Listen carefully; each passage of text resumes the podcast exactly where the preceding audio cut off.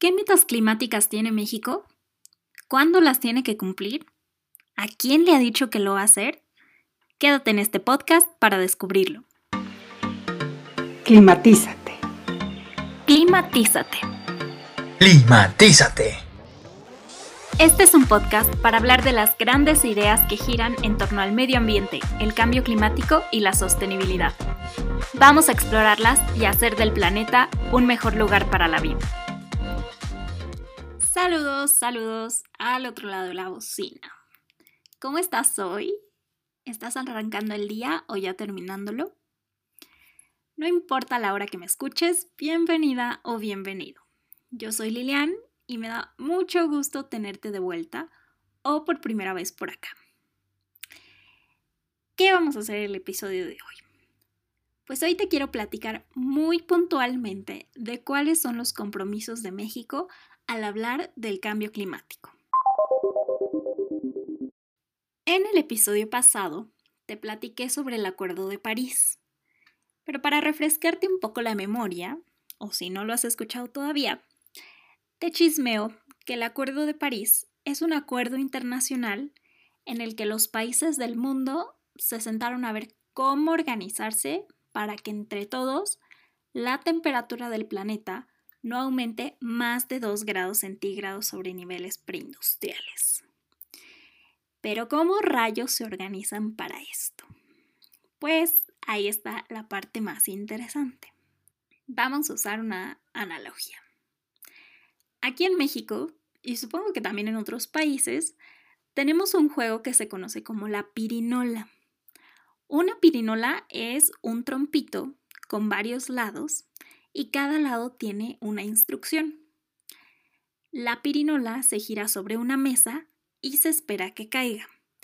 Y en el momento en el que cae, todos los jugadores que están sentados como en una rueda pueden ver qué instrucción cayó y entonces qué es lo que tienen que hacer. Pues uno de los lados de la pirinola tradicional trae la instrucción todos ponen, que básicamente indica que en ese turno todos los jugadores tienen que poner en el centro de la mesa una pieza de lo que sea que sea con lo que estén jugando. Pues el Acuerdo de París hizo algo parecido. Hace cuenta que los países del mundo se sentaron a jugar la pirinola y le salió un todos ponen. Entonces se tuvieron que poner las pilas para redactar un acuerdo en el cual, en efecto, todos pongan. Pero una vez que ya se habían puesto de acuerdo en eso, surgió la pregunta, ¿y qué va a poner cada quien? La verdad es que era muy difícil que entre todos los países tuvieran que discutir qué le toca a China, qué le toca a Brasil, qué le toca a Australia y así. Por lo que tuvieron que encontrar otra solución. Y a la que llegaron fue a que cada país de acuerdo con sus necesidades y posibilidades, iba a decidir qué le toca poner, pero todos alineados con un objetivo global de largo plazo. Y para que cada país pudiera dar a conocer sus compromisos al resto, o lo que va a poner, se crearon las contribuciones determinadas a nivel nacional para el Acuerdo de París. Y ya sé que siempre te estoy dando nombres bien largos, pero para no complicarte, a las contribuciones determinadas a nivel nacional, aquí las vamos a llamar NDCs o NDC por sus siglas en inglés. Y como cada país decide qué le toca poner en este juego llamado Acuerdo de París, cada país tiene su propia NDC. Existe la NDC Rusia, la NDC Indonesia, la NDC México y así con todos. ¿Pero qué es una NDC? Pues básicamente es un documento en el que cada país comunica que para cumplir con el Acuerdo de París y hacer, y hacer frente al cambio climático, el país fulanito se compromete a llevar a cabo las acciones y políticas A, B y C. La creación de las NDCs fue un paso importante, porque antes de París o del Acuerdo de París, los países en desarrollo no tenían realmente compromisos para frenar el cambio climático. solo los países desarrollados. A partir de París, como salió en la pirinola un todos ponen, se creó mayor solidaridad internacional para tratar el tema. Las primeras NDCs de los países firmantes del Acuerdo de París se publicaron entre 2015 y 2016. Pero el acuerdo incluye una reglita que dice que estas NDCs deben actualizarse cada cinco años con metas más ambiciosas. Así que varios de los países presentaron la actualización de su NDC en 2020. Y ojo, aquí es bien importante que sepas que un país no se puede echar para atrás. Si en 2015 el país mengano se comprometió a reducir en 20% sus emisiones, no puede llegar en 2020 a decir, chin, ¿saben qué? Me retracto, mejor solo voy a reducir el 10% aunque claro, existen críticas porque esta parte del acuerdo no es vinculante. Pero hasta aquí mucho choro. Ahora sí, a lo que vinimos.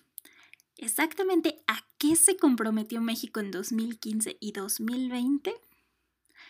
Obviamente este episodio no da para tocar todos los puntos, pero aquí te dejo los cuatro que yo considero más relevantes. En 2015, México se comprometió con su NDC a redoble de tambores. Número 1. Reducir en 22% las emisiones de gases de efecto invernadero del país para 2030. Número 2. Para 2024, que el 35% de la generación de energía provenga de fuentes limpias. Número 3. Aumentar la resiliencia al cambio climático de los 160 municipios más vulnerables del país. Y número 4. Alcanzar en 2030 una tasa de deforestación neta cero. ¿Qué tal? Entonces, ¿qué pasó en 2020? Acuérdate que en 2020 México presentó la actualización de su NDC. Pues bueno, hay que reconocer que vamos atrasados respecto a las metas que planteamos en 2015, estas que te acabo de platicar. Los números nos muestran que nuestras emisiones como país continúan a la alza. En un mundo ideal, tendríamos que resolver cómo llegar a emisiones netas cero para 2050. Y como que el reloj corre y nosotros no tanto, ¿no? Por esta razón existía la expectativa de que hubiera un aumento en los porcentajes de algunas de las metas en la actualización de 2020, sobre todo de aquellas relacionadas con la reducción de gases de efecto invernadero. Pero tristemente no fue el caso la actualización de nuestra NDC se limitó a refrendar los porcentajes de 2015. En lo que sí hubo mejoras fue en todo lo relacionado a cómo adaptarnos a efectos del cambio climático, que en círculos ambientalistas se conoce como el componente de adaptación. Y en este componente se incluyeron temas como la prevención y atención a impactos climáticos en la población humana, la restauración y aprovechamiento sostenible de la biodiversidad, la gestión integrada de recursos hidrológicos, etc. Y aquí es donde entra el comentario obligado, en el que me dicen, oye Lilian, pero a México muchas veces se le da por ser candil de la calle o oscuridad de su casa. Es decir, firma muchos acuerdos y tratados internacionales y luego falla implementándolos. Pero que no cunda el pánico. La NDC no es el único documento que contiene estas metas de las que te acabo de platicar. Resulta que tres añitos antes de que todos los países enviaran sus primeras NDCs y se firmara el Acuerdo de París, México ya llevaba camino ganado, porque en 2012 se convirtió en el segundo país en el mundo después del Reino Unido, en aprobar una ley específica para el tema del cambio climático. O sea, que aunque todavía no existía el Acuerdo de París, en México ya teníamos una ley con compromisos y metas nacionales. Esta ley sigue vigente y así como existe la ley del impuesto sobre la renta o la ley general de educación, existe en nuestro país la Ley General de Cambio Climático. En 2018 hubo una reforma a esta ley para incluir varios de los compromisos plasmados en la NDC de México del 2015. Así que puede decirse que existe una doble confirmación legal de los objetivos climáticos más importantes, como la reducción del 22% de las emisiones de gases de efecto invernadero al 2030 o que la generación de energía provenga en 35% de energías limpias para 2024. Y ya sé, ya sé que todo parece mucho choro y poca acción, pero te voy a dar un ejemplo bien reciente de por qué importa que esos objetivos estén en la Ley General de Cambio Climático. Aquí te va el chisme verde del episodio. Si vives en México, o si no también, te cuento que hace un par de meses se armó todo un relajo porque el presidente propuso una serie de cambios a la ley de la industria eléctrica. Sin entrar mucho en detalle, los cambios propuestos hicieron que la ley se popularizara bajo el nombre de Ley Combustóleo. Así que ya te puedes ir dando una idea de por dónde iba la cosa. Varias organizaciones juveniles se pusieron manos a la obra para reaccionar estos cambios y se agruparon bajo la alianza Jóvenes por Nuestro Futuro. Gracias a la presencia de los objetivos climáticos dentro de la NDC y la Ley General de Cambio Climático, tuvieron las bases legales para decir que las reformas que se estaban proponiendo iban en contra de estos instrumentos y pudieron tramitar un juicio de amparo. Esta demanda, junto con otras, lograron que jueces federales ordenaran la suspensión oficial de los cambios a la ley de la industria eléctrica o popularmente ley combustóleo hasta nuevo aviso. Y ya de manera personal, la verdad es que esto me parece algo bien inspirador, porque fue un logro de jóvenes de 18, 20, 25 años. Está cañón, ¿no? Moraleja de la historia, los compromisos adoptados y plasmados en la ley importan y nos permiten exigir a nuestros gobiernos la rendición de cuentas y su cumplimiento. Y ahora que ya sabes que México tiene estos dos instrumentos de los cuales te platiqué hoy, la NDC y la Ley General de Cambio Climático, ¿a qué hay que echarle ojo? Pues seguro ya te sabes la respuesta porque la he repetido un montón de veces en los últimos tres capítulos. A la transparencia climática. Y solo para retomar la idea, acuérdate que la transparencia se compone por varios elementos, incluidos el acceso a la información y la rendición de cuentas.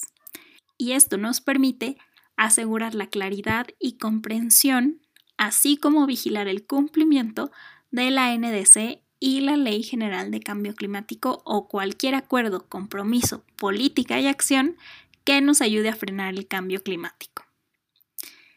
Y para acabar el episodio, aquí va el comercial del día, porque si quieres saber un poco más sobre cómo se interrelaciona la transparencia climática del episodio anterior y los compromisos como la NDC que platicamos hoy, te invito a sintonizar del 21 al 23 de junio, apúntale, apúntale, la jornada de la transparencia climática, que va a ser un evento en línea en el que expertos de cambio climático y organizaciones de la sociedad civil en México nos explicarán más acerca de este tema.